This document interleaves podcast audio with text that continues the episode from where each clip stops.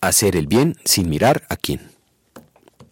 Si tu enemigo tiene hambre, dale de comer. Si tiene sed, dale de beber. Actuando así, harás que se avergüence de su conducta, y el Señor te lo recompensará. Proverbios capítulo 25, versículos 21 y 22.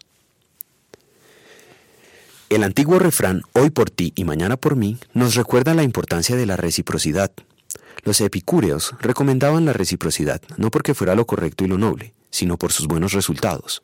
Así que no es sorprendente que la reciprocidad sea practicada casi en todo lugar.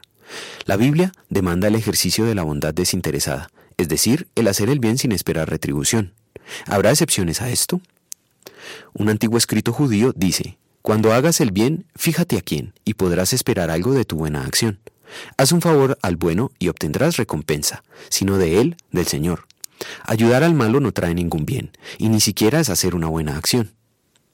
Sirácida 12.1.4 es fácil notar que este escrito judío va en contra de lo que la Biblia enseña, debido a que es parte de la colección de los libros denominados apócrifos o deuterocanónicos, es posible encontrarlo en algunas ediciones de la Biblia. El hecho de que algunas editoriales lo incluyan no significa que sea palabra de Dios. La Biblia sin los libros apócrifos es la palabra de Dios y en ella el Señor revela su voluntad para toda la humanidad, la ley moral y las buenas noticias de salvación, el Evangelio. Dios quiere que hagamos el bien siempre y a todos, sin excepciones. Es difícil hacer el bien a quienes nos hacen daño. Por eso, la Santa Escritura es explícita en exigirlo, como en el texto de hoy. Jesucristo enseñó lo mismo cuando dijo, ¿Y qué mérito tienen ustedes al hacer bien a quienes les hacen bien? Aún los pecadores actúan así. Ustedes, por el contrario, amen a sus enemigos, háganles bien y denles prestado sin esperar nada a cambio. Lucas 6, 33, 35. El apóstol Pablo dijo, no te dejes vencer por el mal. Al contrario, vence el mal con el bien. Romanos 12, 21. No podemos hacer el bien perfectamente, pues nuestra naturaleza pecaminosa contamina el bien que hacemos.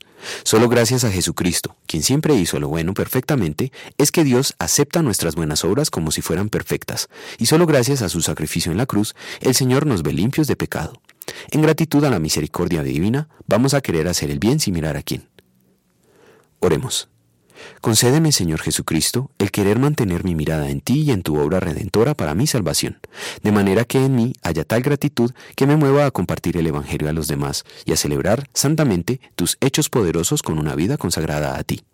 Te suplico, me afirmes en la verdadera fe por tus medios de gracia, para perseverar siendo creyente.